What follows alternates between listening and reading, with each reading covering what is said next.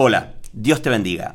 Mi nombre es Nicolás Barroso y te doy la bienvenida a la parte número 2 de nuestro estudio de el libro de Mateo. Habíamos dejado en el video anterior, en el capítulo número 2, eh, hicimos un video corto para que eh, te puedas tomar el tiempo de acompañarnos con la lectura, para que te puedas tomar el tiempo de reflexionar. Y hoy te invitamos a seguir con nosotros adelante, a seguir avanzando en la lectura de este maravilloso evangelio que cuenta la historia de Jesús.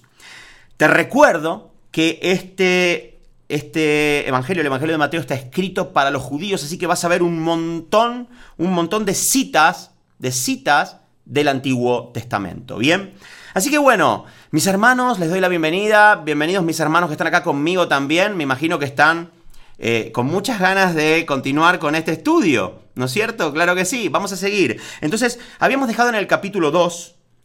Vamos a continuar con el capítulo 3. Abran sus Biblias. Les recuerdo que estamos leyendo la nueva versión internacional. Bien, así que bueno, Abrimos nueva versión internacional, Evangelio de Mateo capítulo 3, leamos juntos, dice así. En aquellos días, se presentó, en aquellos días, en los tiempos del Señor, se presentó Juan el Bautista predicando en el desierto de Judea. Bien, decía, arrepiéntanse porque el reino de los cielos está cerca. Arrepiéntanse. ¿Cuál era el mensaje de Juan el Bautista? ¿No? Seguramente vos escuchaste, Juan el Bautista, el que bautizó a Jesús, ¿no? En, el río, ¿no? Pero ¿qué, ¿qué hacía Juan el Bautista ahí? Él decía, él estaba preparando el camino para que Jesús comience su ministerio y decía, arrepiéntanse porque el reino de los cielos está cerca. Juan era aquel de quien había escrito el profeta Isaías voz de uno que grita en el desierto. Preparen el camino para el Señor, háganle senda, sendas derechas. Bien, vos podés ver acá que Juan decía, le decía a la gente que se arrepintiera. ¿De qué? De sus pecados. Juan estaba llamando a la gente al arrepentimiento, así como Dios te está llamando al arrepentimiento a vos. ¿Qué es arrepentirse? Arrepentirse es eh, Señor, me arrepiento y, ya está. No, arrepentirse va mucho más allá de una oración. Arrepentirse va mucho más allá de decirle, Señor, me arrepiento de mis pecados, que está muy bien, lo tenés que hacer. Arrepentirse es reconocer delante de Dios que tu vida, como la estás viviendo, no está bien, que habías dejado de lado a Dios, que no estabas viviendo una vida con Dios. Y si ahora querés empezar a caminar con el Señor, está muy bueno que te arrepientas. Arrepentirse eh, no es eh, en sí un sentimiento, arrepentirse es una actitud que debemos tomar. La palabra arrepentimiento viene de la palabra griega metanoia que significa mente nueva.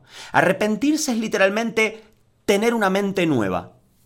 Arrepentirse es pensar de una manera diferente. Arrepentirse es que la vida como vos la venías llevando tiene que empezar a cambiar. Arrepentirse es que te das vuelta y caminas en la dirección contraria.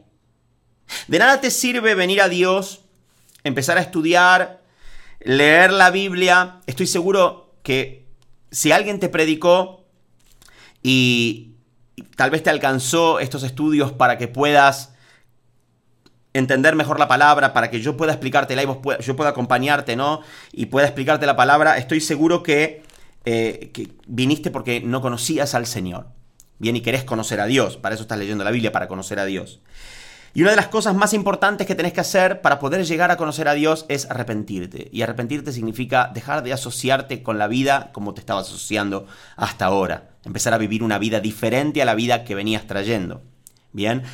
¿De qué te tenés que arrepentir y qué es lo que tiene que cambiar? Lo vas a aprender a medida que sigas leyendo las escrituras, ¿bien? Pero esto es importante hacer una pausa acá para que lo entiendas, para que lo sepas. Arrepiéntanse, decía Juan el Bautista, porque viene el Cristo. De la misma manera que vos, antes de que Jesús llegue a tu vida plenamente, te tenés que arrepentir. El primer paso para poder llegar a conocer a Cristo y recibir a Cristo en tu vida es arrepentirte de tus pecados. Señor, viví una vida apartado de vos, hice las cosas mal, no sabía, vengo tropezando, me vengo pisando piedra tras piedra, Señor, necesito tu ayuda. Bueno, es importante que le digas, Señor, me arrepiento. Me arrepiento, quiero cambiar, necesito que me ayudes a cambiar. Así que bueno, importante este concepto, tenerlo claro, ¿bien? Versículo 4, Juan el Bautista, hablando de él, ¿no? La ropa de Juan estaba hecha de pelo de camello, llevaba puesto un cinturón de cuero y se alimentaba de langostas y miel silvestre, ¿no? Y vos decís, ¿para qué está esto acá? ¿No es cierto que... Pero es importante, si está en la Biblia significa algo. Te está hablando de del ministerio de él. Te está hablando de qué es lo que él estaba haciendo. Primero, Juan el Bautista era una persona que había salido de la ciudad. Había salido de, Babilonia, digamos que ya lo, vamos a aprender más adelante. Había salido de Egipto, había salido de las urbes, ¿no? De lo que es la ciudad, del cemento, digamos, por ponerlo de alguna manera. Y, y vivía en el desierto apartado de todo. Apartado de todo vivía para Dios. Y dice que su ropa estaba hecha de pelo de camello. ¿Por qué? ¿Qué particularidad tiene el camello? El camello es eh, el animal que puede reservar agua en sus jorobas. Juan era una persona llena de las aguas de Dios. Por su interior corrían ríos de agua de vida. Bien. Dice, llevaba puesto un cinturón de cuero, el cinturón, y se alimentaba de langostas y miel silvestre. ¿Bien? Se alimentaba de langostas y miel silvestre. Ustedes, no sé si alguna vez eh, vieron alguna película así tipo de la época de Moisés cuando va a liberar al pueblo de Israel en Egipto, que Dios envía las plagas. ¿Se acuerdan una de las plagas? ¿Alguno de mis hermanos que está acá conmigo mirando se acuerda de las plagas? Langostas las langostas y la miel silvestre. Bien, las langostas representan juicio y la miel dulzura. Juan era una persona llena de agua de vida, llena de agua de Dios. En su, en su interior corrían ríos de Dios, ríos de agua de vida, y hablaba juicio y dulzura. Bien, quedemos con eso, por ahí. Sigamos. Versículo 5. Acudía a él, a Juan, la gente de Jerusalén, de toda Judea y de toda la región del Jordán. Cuando confesaban sus pecados, él los bautizaba en el río Jordán. O sea, que Juan bautizaba cuando las personas confesaban sus pecados. ¿Por qué? Porque se estaban arrepintiendo. Juan era el primero, fue el primero que bautizó y venían las personas, venían las personas, confesaban sus pecados a, a, Dios, se arrepentían y Juan los bautizaba. ¿Eran bebés los que se estaban bautizando? No, eran personas que tenían la capacidad de confesar sus pecados. Por eso es que un bebé no puede ser bautizado, porque no tiene ni siquiera conciencia de su vida. El bautismo lo tenés que hacer cuando ya tenés una edad para reconocer que sos pecador y puedas confesar tu pecado. No tiene sentido que, bautizar a un bebé que vive toda una vida pensando que está bautizado, pero no. Por otro lado, el bautismo que Juan hacía en el río Jordán, de donde nace el bautismo, de Juan el Bautista, el bautismo era por inmersión completa, no era una jarra de agua en tu cabeza o en la cabeza de un bebé. Era una persona que se arrepentía, que había reconocido que caminaba sin Dios y, le decía, Señor, me arrepiento de mis pecados, confesaba sus pecados a Dios y elegía bautizarse, que ya vamos a ver qué significa más adelante, el bautismo. Tiene un significado muy importante. Pero eran personas que elegían bautizarte. Por eso, si a vos te bautizaron cuando eras bebé, no cuenta. No cuenta. ¿Por qué es importante bautizarse? Bueno, yo te voy a dejar acá en, este link abajo varios videos que hablan de eso algún video que habla del bautismo para que os puedas indagar y puedas profundizar. Pero es importante porque es la acción visible. A ver, te lo voy a explicar así. Dios conoce tu corazón y tus pensamientos. ¿Bien? Y Él sabe que te estás arrepintiendo y sabe que lo querés conocer. Y sabe que querés vivir una vida eh, sin pecado. Pero Satanás no, porque Satanás no tiene la capacidad de ni conocer tus pensamientos, ni de conocer tu corazón, ni nada. Entonces, el bautismo representa que vos morís con Jesucristo y volvés y resucitás, resucitás para vivir una vida como una nueva criatura. Es como si fuera que, Dios te lava, ¿bien?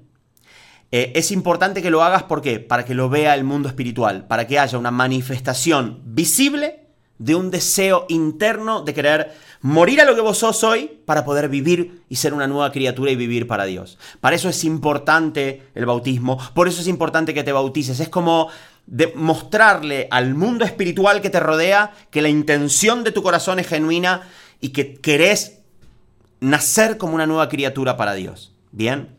Así que bueno, cuando confesaban sus pecados, Él los bautizaba en el río Jordán. Pero al ver que muchos fariseos y saduceos llegaban donde él estaba bautizando, les advirtió. Los fariseos eran los religiosos de la época. Eran los, los que llevaban, los, que llevaban la ley de Moisés y llevaban el control y, y Dios les hablaba a ellos. Eran los religiosos de la época. Quédate con eso.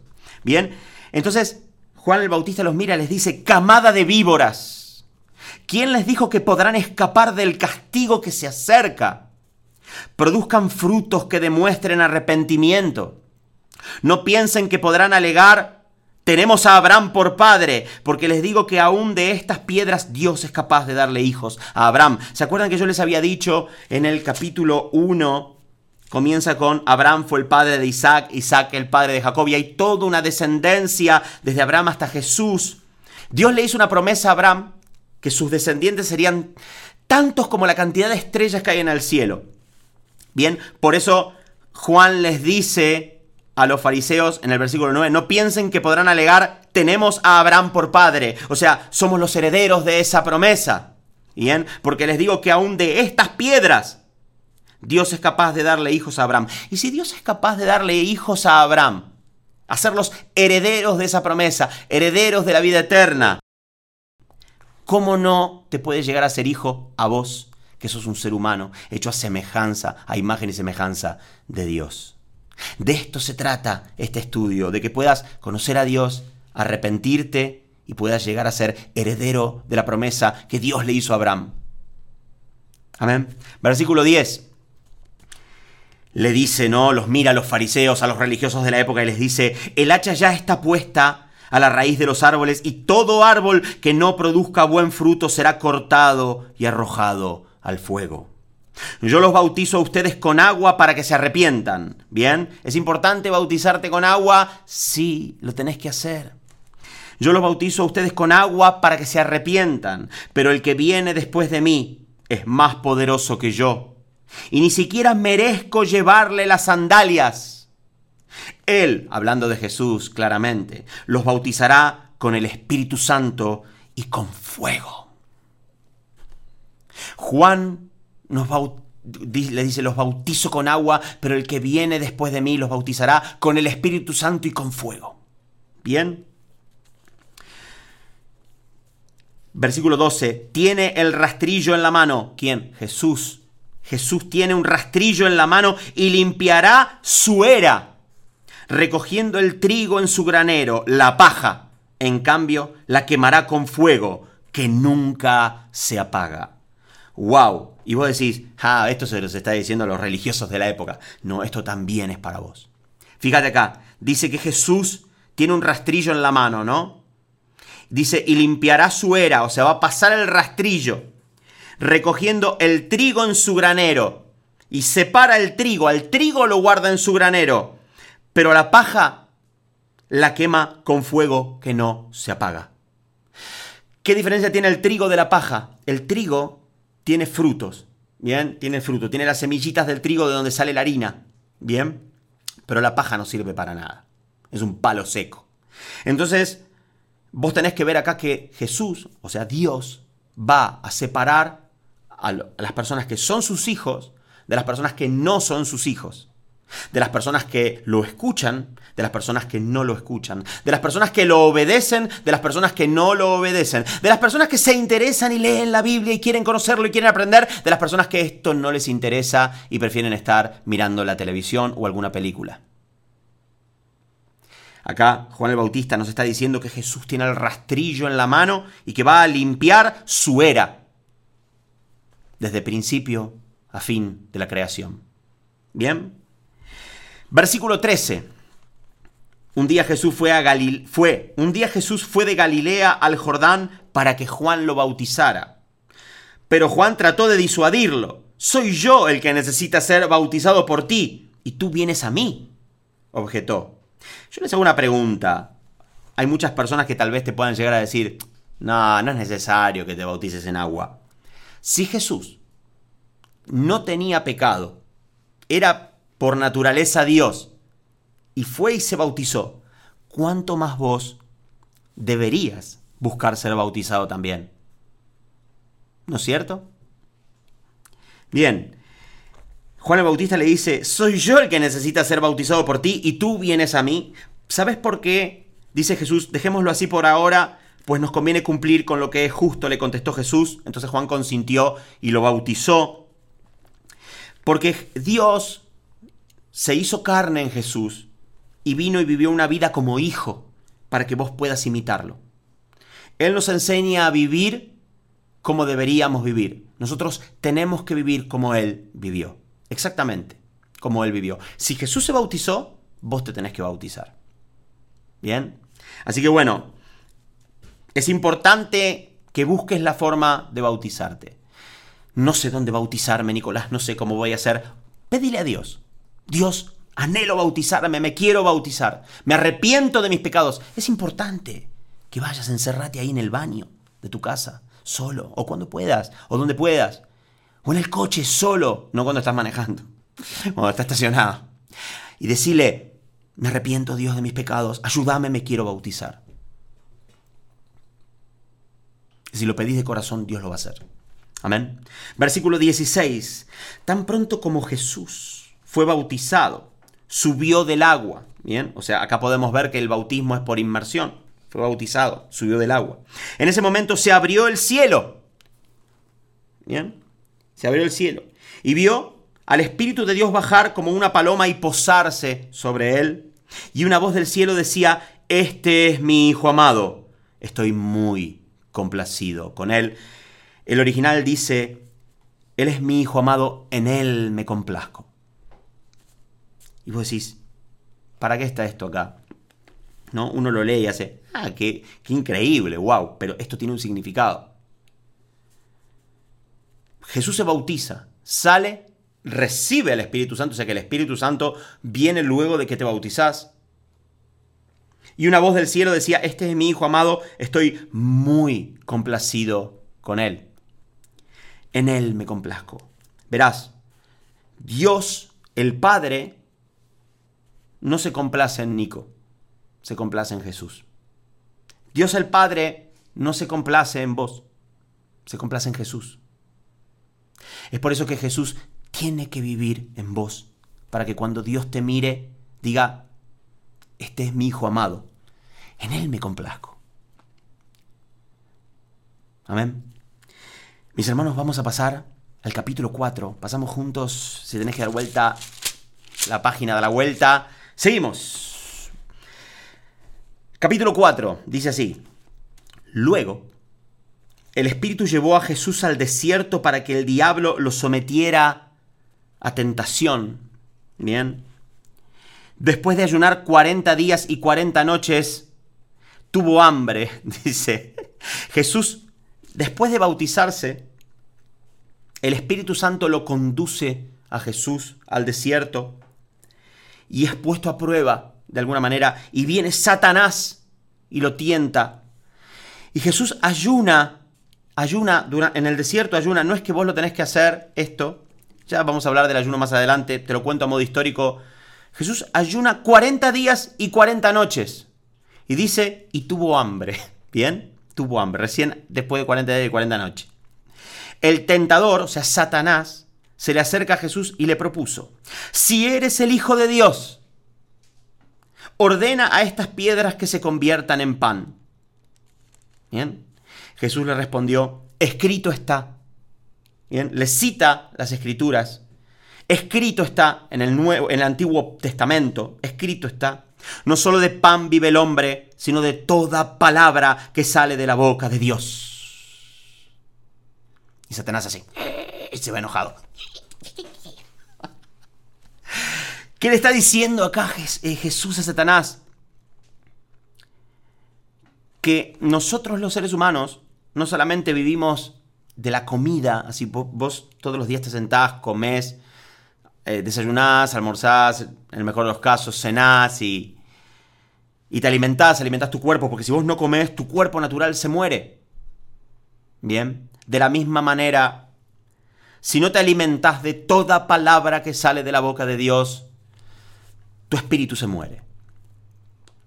Tu espíritu, el espíritu de Dios, es alimentado en nosotros cada vez que nosotros leemos la Biblia, cada vez que nosotros leemos la palabra de Dios. Por eso es tan importante que la leas, por eso es importante que sigas este estudio y que también leas vos solo. Podés adelantarte si querés, estamos estudiando el capítulo 4, puedes cuando termine este video hacer el 5, el 6, el 7, el 8, seguir, seguir leyendo y después acompañarnos de nuevo con este video. Yo te recomiendo si estás haciendo este estudio, no vale, porque sé algunos ahí que están ahí, no vale, no vale que estés escuchando sin leer. Cuando uno lee la palabra de Dios, lee con los ojos. La, la palabra que está escrita tiene otra autoridad.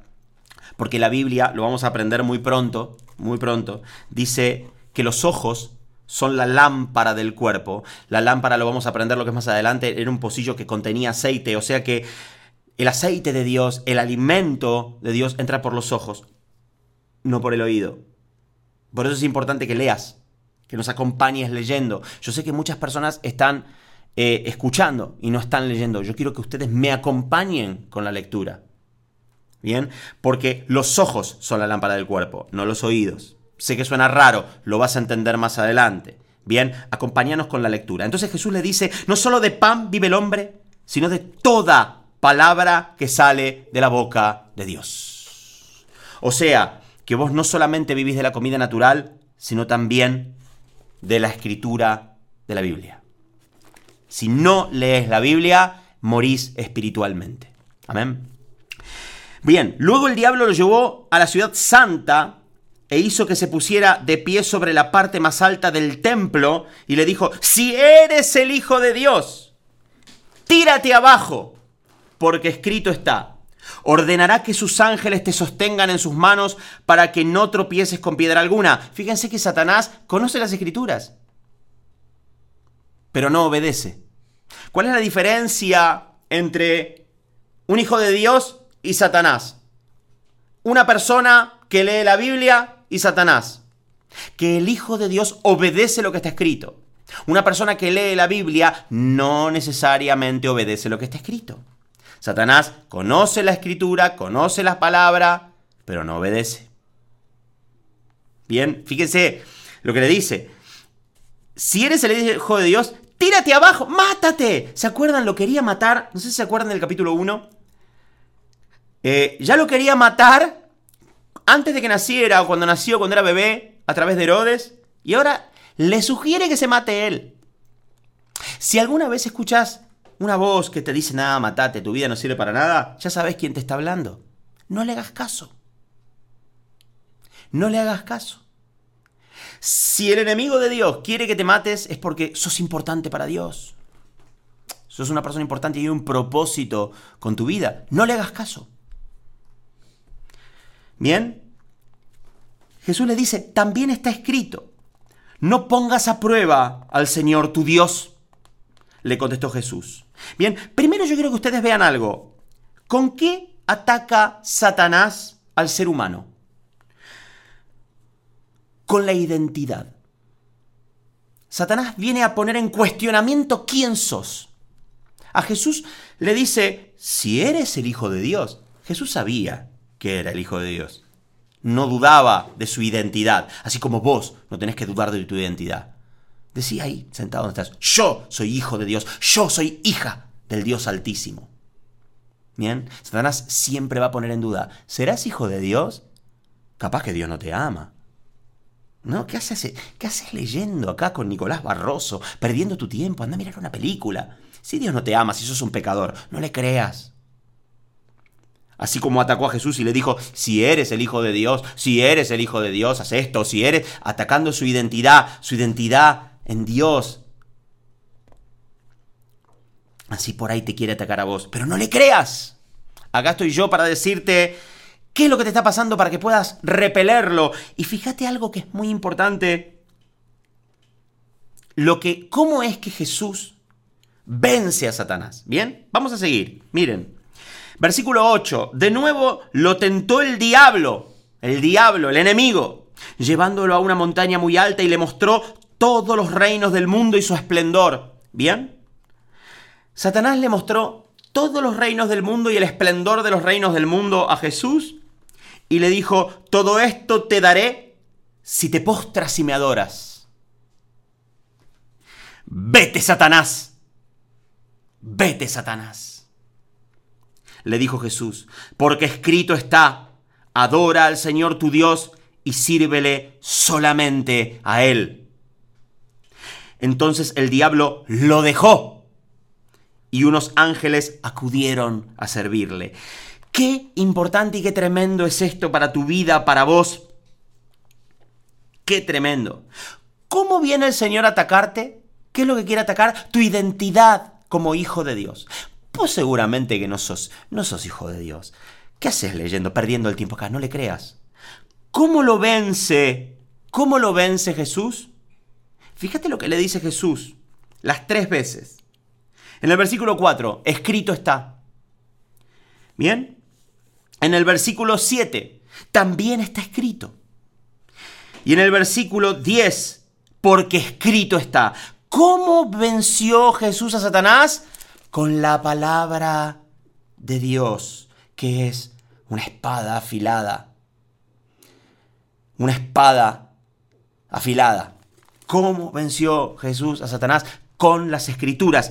Si no conoces las escrituras, te va a costar mucho defenderte de Satanás. Por eso es que tenés que seguir estudiando, por eso es que tenés que seguir leyendo, por eso es que tenés que seguir aprendiendo. Es importante. Satanás va a querer venir a atacar tu identidad y te va a decir, seguramente Dios no te ama, sos muy pecador. No le creas. Porque escrito está en Juan 3:16, que de tal manera amó Dios al mundo que entregó a su Hijo unigénito, para que todo en el que en él crea no se pierda, mas tenga vida eterna. Y Satanás te va a mirar y va a decir, eh, me voy. Es importante que conozcas la palabra de Dios para que puedas defenderte, bien, de Satanás. Dice, entonces el diablo lo dejó y unos ángeles acudieron a servirle, me imagino que le han traído comida y bebida. Amén. Y ahí comienza el ministerio de Jesús. Versículo 12, cuando Jesús oyó, él sale. En otro de los evangelios dice que Jesús entró al desierto en el espíritu de Dios y salió en el poder de Dios. Jesús sale después de haber, de haber vencido a Satanás en el poder de Dios. Y dice, versículo 12, cuando Jesús oyó que habían encarcelado a Juan, bien, habían a todo esto acá, Jesús estaba en el desierto y eh, encarcelan a Juan el Bautista, lo ponen preso por el mensaje que estaba dando. Dice, cuando oyó Jesús que habían encarcelado a Juan, Juan el Bautista, regresó a Galilea, partió de Nazaret y se fue a vivir a Capernaum, que está junto al lago en la región de Zabulón y de Neftalí, para cumplir lo dicho por el profeta Isaías. Nuevamente les digo, ven lo que les digo acá, vos lees y decís, no entiendo qué está diciendo acá. Bueno, porque no conoces las escrituras del Antiguo Testamento.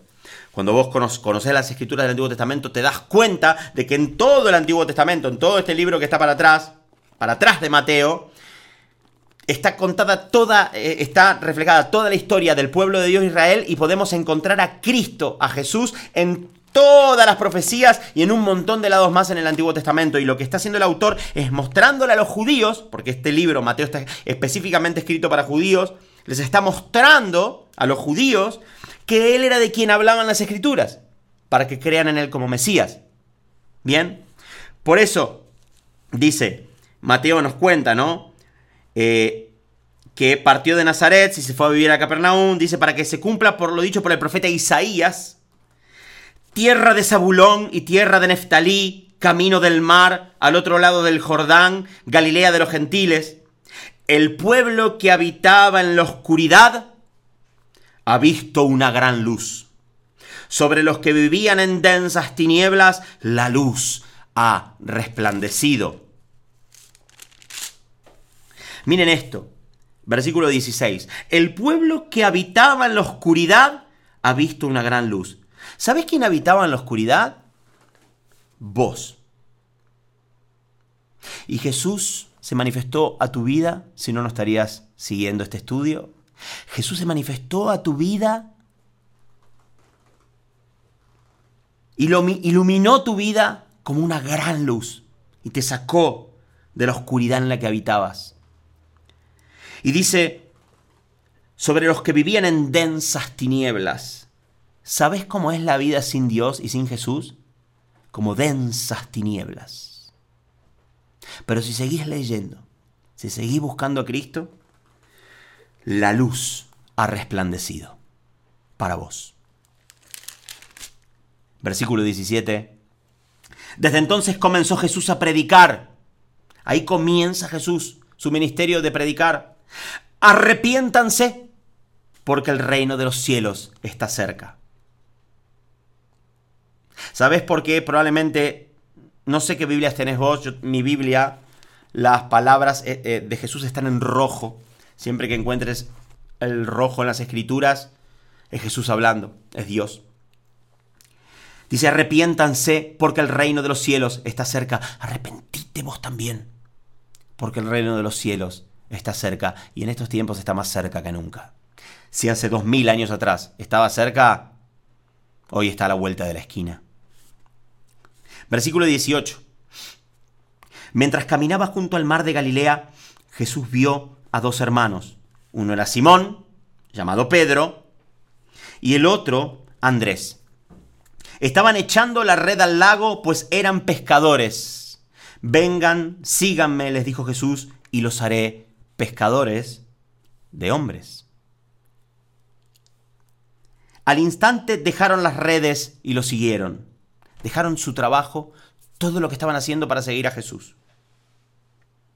Más adelante vio a otros dos hermanos, Jacobo y Juan, hijos de Zebedeo, que estaban con su padre en una barca remendando las redes. Jesús los llamó y dejaron enseguida la barca y a su padre y lo siguieron. Fíjense que cada vez que Jesús llama a alguien, cuando es Él el que te llama, automáticamente dejas todo, todo lo que vos considerás de valor para ir a conocerlo, para ir a estar con Él.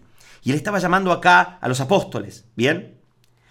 Versículo 23, Jesús recorría toda Galilea enseñando en las sinagogas, anunciando las buenas nuevas del reino y sanando toda enfermedad y dolencia entre la gente. Su fama se extendió por toda Siria y le llevaban todos los que padecían de diversas enfermedades, los que sufrían de dolores graves, los endemoniados, los epilépticos y los paralíticos, y él los sanaba. ¿Cuándo viste vos en tu vida a una persona endemoniada? En primer lugar, y en segundo lugar, que sea sanada. A vos, una persona endemoniada te la hacen pasar por otra enfermedad o por otras enfermedades que yo no puedo nombrar acá. Porque tratan de ocultarte una realidad que es que las personas están endemoniadas. Entonces el mundo, la sociedad, te oculta esa condición y te la hace pasar por una enfermedad. Pero es Jesús el que puede sanarlos, el único que puede sanarlos. El mundo podrá dopar la carne, pero no pueden combatir lo espiritual. El único que puede combatir lo espiritual es Jesús. Bien. Versículo 25. Lo seguían grandes multitudes de Galilea, Decápolis, Jerusalén y Judea y de la región al otro lado del Jordán. Bueno, acá podemos ver que comienza Jesús su ministerio y lo primero que hace es va a buscar a sus discípulos y comienzan a predicar y que las multitudes empiezan a acercarse a Jesús y que Él los sanaba. Ahora, nosotros el día de hoy vamos a llegar hasta acá con este estudio, vamos a ir de a poco porque yo quiero que vos vayas aprendiendo, yo quiero que vos vayas eh, pensando, no te quiero llenar de información, como aprendimos que que la palabra de Dios es pan para el espíritu, ¿no? Comamos el pan nuestro del día de hoy. Comamos nuestro pan del día de hoy, ¿no? Entonces, hasta acá llegamos con el día de hoy, con el, capítulo, hicimos capítulo 3 y capítulo 4, en el próximo vamos a hacer capítulo 5, pero antes de terminar, te quiero hacer una pregunta. Acá dice que cuando Jesús dice en el versículo 19, cuando Jesús les dice, ven, sígame, dice, les, dijo, les dijo, los haré pescadores de hombres, dice, al instante dejaron las redes y lo siguieron. Te hago una pregunta, si escuchaste de Jesús, si alguien te habló de Jesús, no conocías las escrituras y comenzaste a leer, tal vez comenzaste con este estudio a leer, ¿te diste cuenta que cuando Jesús llama a alguien, un hijo de Dios, al instante deja las redes? ¿Qué te parece si dejas las redes, lo seguís a Jesús y cambias las redes por esto? que tiene el poder para salvarte la vida. Amén. Te invito, los invito a todos ustedes que están ahí a reflexionar en todo lo que hablamos, en todo lo que estudiamos. Y nos vemos el fin de semana que viene con otro capítulo del Evangelio de Mateo. Y mientras tanto, vos que estás ahí firme acompañándonos en la lectura, que Dios te bendiga.